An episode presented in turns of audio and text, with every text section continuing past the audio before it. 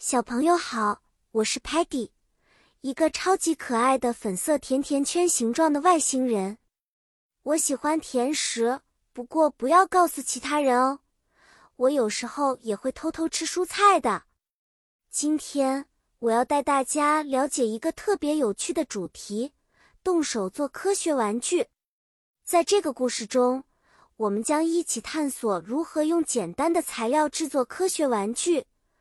而且还能学到很多自然界的奇妙科学原理哦。首先，我们可以制作一艘小船 （boat）。你只需要一块泡沫板和一根竹签。我们把泡沫板做成船的形状，然后插上竹签做成小帆船，放在水里，就可以看着它飘啊飘的了。这其实是教我们浮力 （buoyancy） 原理呢。接下来，我们可以利用一些吸管 （straws） 和橡皮筋 （rubber bands） 自制一支小箭 （arrow）。把吸管中间切一刀，然后用橡胶筋固定在一根线上，拉开吸管的一端，放开，小箭就飞出去了。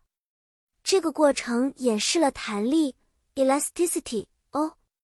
我们还能用纸皮 （cardboard）、瓶盖 （bottle caps）。和小木棍 sticks 来制作一个迷你可爱的桌面足球 table soccer。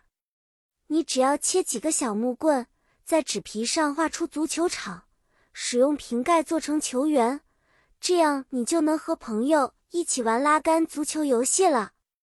这个玩具能让我们理解到物体的运动和摩擦力 friction 原理。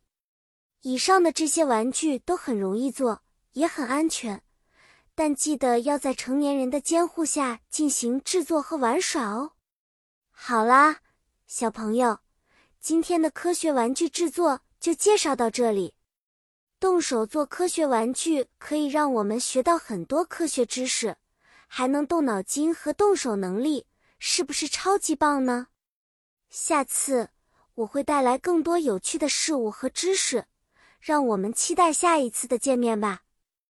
再见了。